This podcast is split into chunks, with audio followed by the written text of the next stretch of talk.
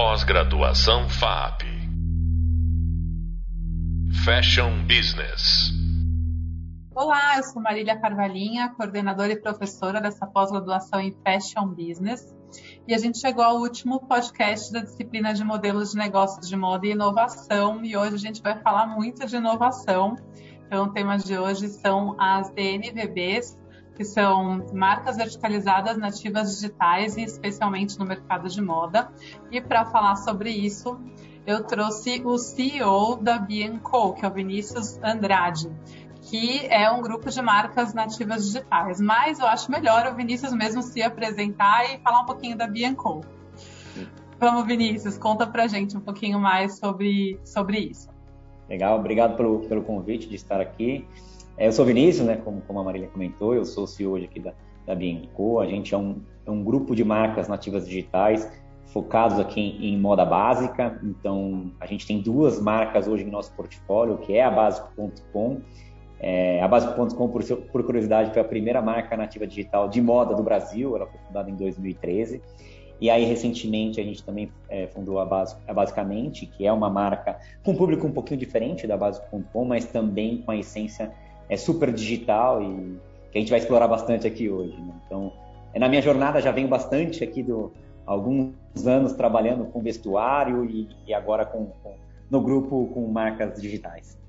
Muito legal, obrigada Vinícius, obrigada por aceitar o convite, super legal para os nossos alunos ter acesso a esse conhecimento, essa experiência que ajuda a entender melhor o que está acontecendo nesse momento nas marcas nativas digitais. Então, para começar, queria que você explicasse o que, que são as DNVBs.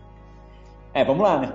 É, é, e por coincidência, hoje, hoje as DNVBs elas, elas são conhecidas em vários segmentos, né? É, mas ela é um, foi um termo criado por um, por, pelo fundador da Bonobos, uma das marcas, uma marca de moda masculina americana, né? E, e foi a primeira marca que se auto-intitulou DNVB, né? Digital, assim, essencialmente. Né? Então, é, de, por conceito, os DNVBs são marcas integradas verticalmente. E o que, que isso quer dizer? É, são marcas que estabelecem a conexão direta com, com, o consumidor e que têm um controle de ponta a ponta sobre os processos de produção, de marketing, de distribuição. Acho que se, for, se fosse para resumir o que, que é a DNVB em, uma, em um termo só, é, são marcas que buscam incansavelmente a melhor experiência do cliente. Né? Então, como oferecer a melhor experiência para o consumidor.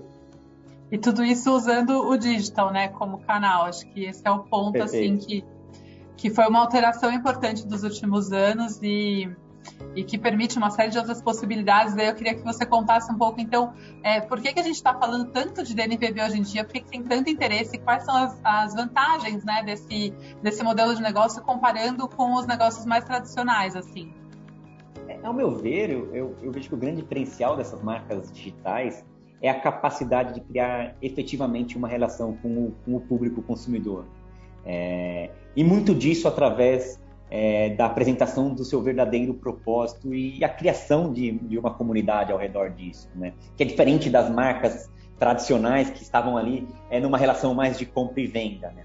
E outro, acho que um outro ponto importante que diferencia ali as marcas digitais das tradicionais é o uso da tecnologia e da análise de dados, né? Então, é através desse, de, desse tipo é, é, de, de, de, uso de tecnologia e dados que, que as marcas conseguem entender efetivamente o público e, e, e, e, efetivamente oferecer essa melhor experiência. Acho que a pergunta aqui, né, é por que, que a gente deveria comprar de uma marca que ignora o que a gente quer, se, a gente, se existem hoje, hoje, hoje marcas que estão nos ouvindo.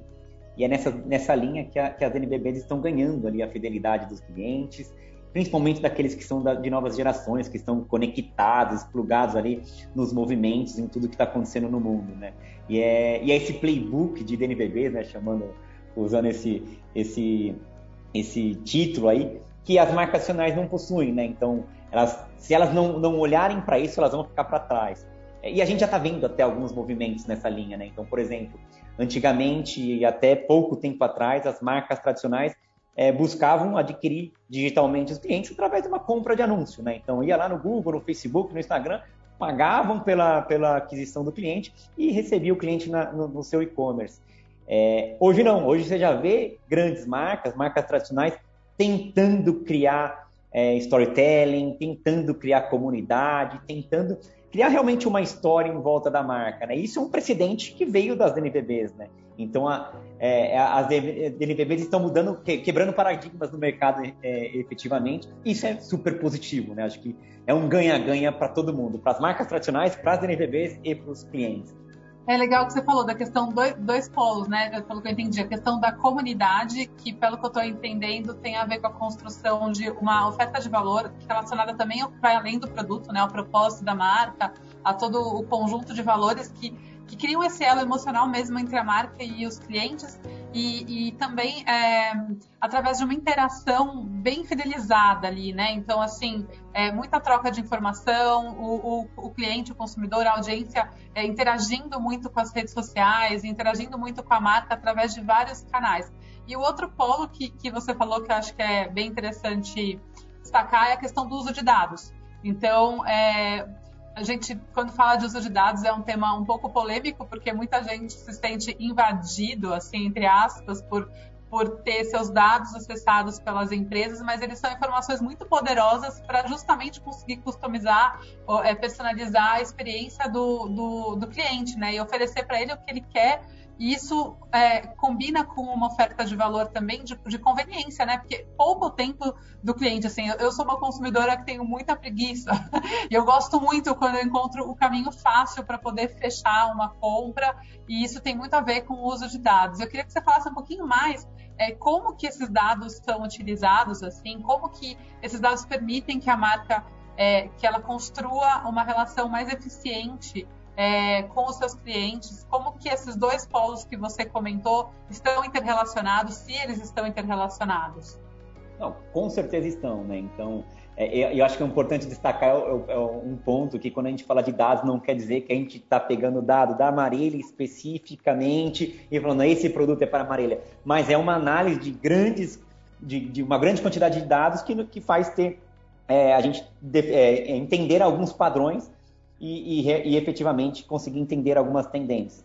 Mas a gente pode usar alguns exemplos aqui, né? Então, hoje as DNVBs, as marcas digitais, é, em sua essência, elas estão em contato direto com o consumidor e principalmente em todos os seus pontos de contato, né? Então, você pega é, as marcas digitais dominam as redes sociais, por exemplo, e, e, e, através disso consegue captar informações de tendências, dos anseios do consumidor, do que está sendo mais falado lá, ah, tem algum assunto quente no mercado, na, em alguma comunidade, consegue captar isso e engajar também e transformar isso em uma mensagem autêntica, sem ser forçação de barra. Acho que a gente consegue traçar alguns paralelos, né? Você pega é, quantas vezes a gente já viu algumas marcas em diferentes segmentos tentando falar de um assunto, sei lá, Big Brother, por exemplo, e que você olha e fala, cara, isso aqui não é a cara da marca. Mas aí você vê algumas marcas, alguma, algumas marcas que talvez sejam mais cool ou com uma, uma linguagem mais jovem, que falando daquilo que está super conectado com o consumidor. E como ela consegue pegar isso? É através de. Ela, ela está no mesmo onde o consumidor está. Então é diferente. É, eu estou ali na rede social e eu estou conversando com a marca como se fosse uma pessoa. É, isso que é o, é, é, o, é, é, mais legal. Então, existem marcas, fora até do segmento de moda, por exemplo, Sim. que ela cri, que criam produtos através da conversa com, com as pessoas. Então, criam lá canais em diferentes, em diferentes redes que ouvem o consumidor, conversam com ele e criam produtos de moda, de beleza. Isso que, que é o mais legal, né? Como é que a gente consegue pegar o timing adequado e trazer para a realidade e fazer um lançamento de um produto que, em teoria, ele é mais assertivo, né? Então, é, é, é oferecer o produto certo para a pessoa certa. Né? Sim, sim. Você então consegue captar essas tendências, inclusive para desenvolver produtos. Mesmo é, hoje na Bianco isso já é uma realidade. Assim, vocês já usam efetivamente esses dados e, e, e, vocês tiram esses dados de onde? Assim, são é, das interações com as redes, nas redes sociais, assim, dessa interação com a audiência e também das vendas, né? Provavelmente. E de onde mais? Assim, eu lembro uma, uma vez uma pessoa disse que ela tirava até de relatórios do Google e assim que eram coisas, eram Exato. muitas fontes diferentes de inputs que conseguiam criar uma interação muito maluca, próxima, mas ao mesmo tempo estatística, assim, não é é, de dados de várias fontes com o departamento de desenvolvimento de produtos. E pensar nisso na moda, né, que é um setor tão subjetivo em termos de valor, é muito interessante. Então, eu queria que você contasse um pouquinho como vocês fazem isso aí. É, a gente faz, assim, ainda é um trabalho, é um trabalho meio de longo prazo, né? Porque é muito difícil trabalhar com uma grande quantidade de dados e trazer isso para uma tangibilidade, tipo, preciso fazer um produto tal. Mas a gente consegue fazer de diferentes fontes. Então, desde um comentário de uma rede social até algumas ferramentas que a gente imputa no site de avaliação, é, de NPS do, do, do, cliente, que a gente manda pós-compra, de, de, todo o acompanhamento da jornada dele, do funil dele de, de, compra via Google Analytics, etc. Então tem várias fontes que a gente consegue puxar e, e, e realmente é, descobrir alguns padrões, né? Também acho que, acho que o, o principal disso é no, no, no, no tete a tete, né? É conversando com os clientes, né? Então, pô, não tem nada melhor do que, às vezes, em vez de ficar tentando descobrir, sei lá, e perguntar, falar com ele, conversar, é, entender realmente qual é a impressão daquele produto que você criou, se faz sentido ou não, se ele acha que a qualidade ficou melhor ou pior, é, e aí você vai moldando todo o seu processo de desenvolvimento e passando aqui no, no nosso segmento de moda, pro, pro time de produto, para os estilistas, é, para poder realmente é, transformar todas essas informações em, em, em, novas coleções, em, novos, em novas cápsulas e, e levar para o mercado um produto talvez mais assertivo, né? Sim, que é o grande, né? Quanto mais assertivo, melhora muito a margem, né? E a gente começa a ter mais resultado. Até combinando é, o que você está respondendo com outras, outros conteúdos de outros podcasts, é, eu queria saber também, assim, essa questão. Você foi lá, captou é, tem um produto, algumas tendências que vocês conseguem tentar transformar em produto. E aí a gente vem aqui nessa, nessa disciplina falando muito de cadeia de valor de moda e falando muito de fragmentação e de descentralização, que são duas características típicas do setor de moda. Assim, a grande maioria das, das marcas de moda não são verticalizadas, é, são alguns segmentos específicos, então às vezes em malharia, às vezes raramente em jeans, mas tipo a Riachuelo tem fábricas grandes de jeans, então a gente tem algumas grandes varejistas que têm produção própria, mas são, na média são poucas, né? E, e aí tem uma letrinha aí no meio da, da sopa de letrinhas do DNVB, que é o verticalizado, que é sempre uma incógnita, assim, quando a gente fala de DNVB de moda, sempre coloca essa questão, porque na prática o mercado de moda raras vezes é verticalizado de verdade. Às vezes a marca se autodenomina DNVB, mas ela vai, por exemplo, até o desenvolvimento de produto. Faz até um pouco mais do que muitas marcas fazem, então faz modelagem, compra um tecido outro para distribuir para uma rede de fornecedores, mas poucas fazem é, toda a cadeia, inclusive a confecção, né, inclusive essa parte mais industrial de transformação mesmo do produto.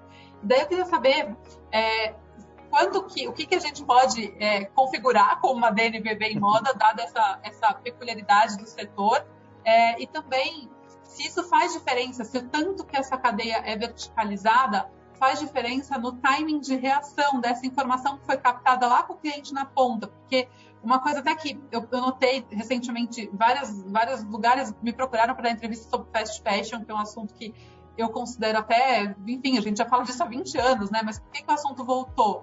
É, e acho que tem muito a ver com essa situação até das, VNB, das DNBBs, que é o fato de que a gente está é, falando de um ciclo de consumo acelerado e as informações mudam e o que as pessoas esperam mudam. Então, se esse ciclo, é, se, se, o V do verticalizado ajuda a encurtar esse ciclo para que isso de fato seja mais assertivo, como você falou, para a gente aumentar a chance de lançar um produto que é de fato o que o cliente quer. Ou se não faz diferença e como a gente lida com essa confusão. Não, perfeito e faz super diferença na minha visão. É, assim, é, faz muita diferença, mas é um enorme desafio, porque realmente acho que são poucas marcas digitais que possuem realmente o V. É, eu conheço, particularmente conheço muito poucas. É, mas faz diferença, né? Eu brinco internamente aqui que enquanto o front das marcas, né, através das, das nativas digitais, está evoluindo rapidamente, o back, que são as indústrias, continuam no modelo tradicional e não estão acompanhando realmente a velocidade que o, que o mercado está tá pedindo, né? E esse é o principal desafio, né? Então, é, por quê? Porque envolve muito é, margem. Então, quando a gente consegue criar produtos rápidos usando cadeia produtiva terceirizada, etc., e lançar produtos até rápidos. Mas, é, qual que é a margem que isso vai gerar? É uma margem muito pequena. Então, você vai conseguir gerar uma margem maior se você pegar e escalar e se, é, criar, produzir lotes maiores, etc. Mas é muito difícil você conseguir testar e, e depois fazer a análise de dados e levar para uma produção de lote maior para você efetivamente gerar resultado positivo. Né? É, eu, particularmente, acredito assim, que no, no, no, no, nosso mercado, as marcas, hoje, né, falando de hoje, as marcas digitais só vão conseguir escalar se elas estiverem plugadas no bom sourcing. É, e o que, que, isso quer dizer? Que elas vão, elas vão estar conectadas numa cadeia produtiva, é, muitas das vezes como em, em sociedade ou, ou uma, uma, alguns contratos que tenham um, um, um, que seja positivo para os dois lados, e ela vai conseguir realmente, é, vai possibilitar com que ela desenvolva novos produtos e tenha flexibilidade de produção. Porque aí sim elas vão conseguir escalar modelos de negócios e escalar canais, né? Porque a gente brinca, ah, DNVB é digital, mas não é o canal puro e simplesmente digital. Eu posso ter, oferecer uma experiência offline para o meu cliente, abrir uma loja, é, oferecer pontos de experimentação. Só que cada vez mais que quanto mais eu não eu não eu, não, eu tenho margem menor, é, menos eu vou conseguir é, diversificar meus canais. E isso é muito prejudicial. É, obviamente que se eu falar assim, pô, eu, eu sou um entusiasta do tema, eu trabalho com isso, minha torcida pura e simples é que o mercado mude e que as indústrias consigam acompanhar e que a gente consiga ver cada vez mais marcas nativas digitais surgirem, plugadas a sourcing, ou que indústrias com, é, se reinventem e comecem a oferecer é, é, uma flexibilidade maior no seu processo produtivo, porque daí as marcas vão conseguir, é, vão, a gente vai ver mais marcas nascendo, indústrias crescendo e o status quo de marcas tradicionais mudando, que acho que é o principal, é o meu grande objetivo né, no segmento, né?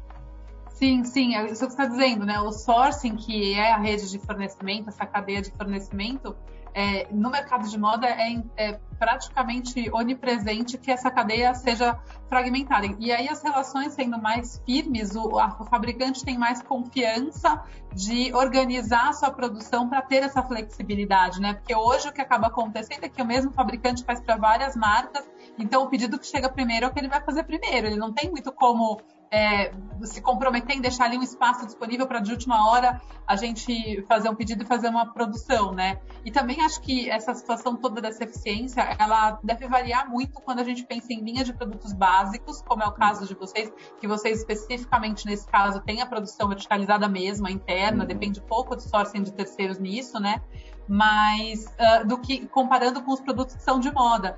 E, e, aí, eu estava até num dos podcasts anteriores que a gente teve, estava com a Regiane, que hoje é diretora da NK, mas ela já teve em Renner, Riachuelo, Zara e tudo mais. Ela estava dizendo muito isso, assim, você reabastecer o varejo é, com produto básico tem, é muito mais rápido né? Você consegue deixar as coisas ali no jeito. Do que você reabastecer, você fazer um lote de reposição de um produto de moda, porque uhum. que tem muita informação de moda. Ironicamente, justamente é o produto com muita informação de moda que a informação que a gente capta ali no consumidor é mais perecível, né? Exato. Então, é, parece ser assim uma, uma questão paradoxal e desafiadora mesmo, né, no sourcing. É, exato. E... E, e, aí eu acho que é, é, é um desafio também, assim, a gente fala do storytelling da, das DNVBs com os clientes, mas existe também o storytelling das DNVBs com a cadeia produtiva, né? Como é que ela vai conseguir captar indústrias, fábricas e, e essa, essa, essa rede toda fragmentada, mas vender realmente para eles todo um projeto para fazer com que eles entendam que eles não são commodities, sei lá, e, e, que realmente façam parte da construção de uma marca efetiva, né? Acho que esse, esse é um desafio enorme, mas acredito que tem um caminho bom a ser seguido aí. É, talvez relações contratuais e consistência nas relações, né? Porque o que a gente vê historicamente eram relações muito ocasionais, né? Qualquer diferença de custo, é, a fábrica já era trocada por outra. Então, a fábrica, essas são construções que eram, é, historicamente, eram relações muito pouco firmes, porque é, de fato, o varejista, né, a marca não se colocava de maneira firme, né, rompia contratos e tudo mais. Então, é uma nova construção. A gente teve também, um, um dos entrevistados foi o Edmundo Lima, da BVTEX. E, e, tem todo um trabalho hoje em dia, né, esse trabalho de, de certificação que acabou, de certa maneira, contribuindo à profissionalização dessas relações também. E, e, no final da história, isso também pode acabar ajudando de, é, né, a, a, que essas relações fiquem mais firmes, porque o certificado é feito para um cliente, o cliente depende de fabricantes certificados. Então, com tudo isso, vai formalizando mais a relação na cadeia, né? E, Exato. por último, E você falar, diminui também, e você diminui também a informalização, né? Porque acho que é o grande desafio quando a gente fala de custo. Você tem Sim. grandes indústrias e, e que podem servir e fornecer com extrema qualidade, com tudo isso que a gente comentou aqui, mas que no, no final do dia você olha para o lado e tem muita ainda uma, uma, uma, rede muito informal. Isso prejudica muito. demais a, a, a, imagem da, da indústria, né? Então todo mundo fica até receoso. Fala, quem que é esse cara que está vindo aqui me pedir para construir esse, esse tipo de coleção, etc. É, é, é, difícil, mas com a BVTEX, por exemplo, com esse tipo de, de, de informação e de, de homologação de cadeia, fica, fica bem melhor. Acho que é, é, é onde a gente está vendo uma grande profissionalização da cadeia. Né? E por último, assim, eu só quero tirar mais uma casquinha, porque eu acho que é um assunto que tangenciou aí, eu acho que é legal. É, você estava falando, o DNVB não necessariamente é puro digital. O que uhum. acontece é que ele tem o digital como um pilar forte é, na sua estratégia mercadológica, na sua estratégia de tratamento dos processos internos, né? E aí você comentou, putz, o que a gente mais quer é ter também experiência de contato físico e tudo mais. E eu acho que esse é um tema muito quente hoje em dia, porque cada vez mais a mídia está muito cara, né? Os investimentos de mídia, eles estão caros e estão é, mais competitivos. Como todo mundo põe muito dinheiro em mídia, eles dão menos retorno. Então, o tal do ROI de mídia vai caindo. Então, está é, tá bem desafiador é, reduzir o custo de aquisição de cliente hoje em dia. Então, qual a importância né, para as DNVBs e como que está sendo esse movimento de ir também para outros canais de venda e quais são essas outras possibilidades de canais? Como se a gente pudesse desenhar assim uma, uma sequência, qual que é a tendência natural? Você sai só de digital e monta uma loja física, monta uma pop-up, depois você vai para o atacado. É, essa, essa trajetória é possível e ela é fácil, factível? Eu acho que sim. Eu, é, na verdade, para mim é, é, é condição de, de, de, de, construção de uma marca, né? Seja digital ou não, mas falando das digitais aqui, né? Então, é, e, e, a, e, até a gente aqui tem muito essa essência, né? A gente nasce como digital, nasceu como digital, mas sempre olhando nos nossos pontos de contato, né? No final do dia, a gente fala, ah, tem o B2C e o B2B, mas na verdade é tudo um cliente final. Então, a forma como você vai chegar nele é, é, que, é que, a gente digita aqui, né? E as DNVBs buscam o, o contato direto. Então, se eu for falar assim, o que, que seria o ideal para umas DNVBs, obviamente que o digital ali centralizando, mas trazendo pontos de experimentação físico, seja, é, seja um, um pop-up ou loja, então tentando aqui colocar no, numa, numa ordem, né? Então eu, eu vejo muito uma, lojas próprias, lojas físicas, é, seja guys shops ou, ou, ou, loja própria mesmo, ou uma pop-up, uma, loja itinerante, mas para mostrar realmente para o cliente é, é, dar aquele sentido de tato né, do produto, poder encostar, poder ver, poder sentir que aquele storytelling que ele está vendo em toda a comunidade falando é realmente verídico. É, e aí depois acho que ampliando, capilarizando os canais através de um, de um atacado, né? Então levando para vários pontos e, e, e, realmente mostrando para o mundo, para o mercado que a marca ela, é, ela conseguiu ali levar para todo mundo, ser, ser democrático o suficiente para levar para o público dela é, é, a, a, aquele propósito que ela está vendendo, né? Então, eu não, eu não descarto, assim, nem, praticamente eu não descarto nenhum canal quando a gente fala Sim. digital, né? das DNVBs, né? Óbvio que a gente prioriza canais, mas eu não descarto nenhum. Eu acho que tem, é, você tem história para contar em cada um desses canais. Eu acho que isso que é o legal. Então, você tem história, você tem cliente e você tem a marca. Então, como Sim. é que se cria ali é, cada, uma, cada, cada história para cada canal, mantendo a mesma essência que, que, é, que, que, estaria ali só no digital, né? Muito legal, até porque país como o Brasil, né, é muito a, a capilaridade só com com atacado também. Agora, Exato. lembrando também para os nossos alunos, que eu sempre gosto, porque sempre vem essa pergunta, tá na hora de ir para o atacado, não tá? A hora de ir para o atacado tem que ter margem, né? Não dá para ter backup 2,5, 3 e querer ir para atacado, porque não vai, dar, não vai dar jogo. Então, Aí volta o nosso papinho, é. volta o nosso papo de toda a indústria ali, né? Eu acho que Exatamente. fechando todo o ciclo, cara, tem caminho para ser seguido sim. Sim, muito legal. Muito, muito obrigada, Vinícius. Foi um ótimo papo. Acho que super ilustrou aí o conceito das DNVBs, deu para descer em várias dimensões aí do, do, desse modelo de negócios. E então queria muito te agradecer e dizer para os nossos alunos que agora a gente encerrou. Então esse foi o último podcast é, dessa disciplina de modelos de negócios, mas tem muito mais conteúdo também no e-book. É, então naveguem bastante pelo material do curso, tem leituras indicadas, dá para vocês se aprofundarem em vários temas. Obrigadão, Vinícius. Espero Obrigado. te encontrar em breve. Obrigado, Marília. Obrigado pelo convite. Foi, foi ótimo papo. É, e o que eu falo para os alunos é que consumam muito conteúdo sobre o tema, porque é muito legal. É, eu todo dia estou lendo coisas novas e cada dia aprendendo é, mais e mais e faz muito sentido assim é, pensar em marcas digitais, pensar em como é, é, mudar o, o, segmento de moda, porque tem muito espaço. É, e é isso que a gente está tentando fazer aqui também. Legal, muito obrigada. E até breve, então. Tchau, tchau. Obrigado, tchau, tchau.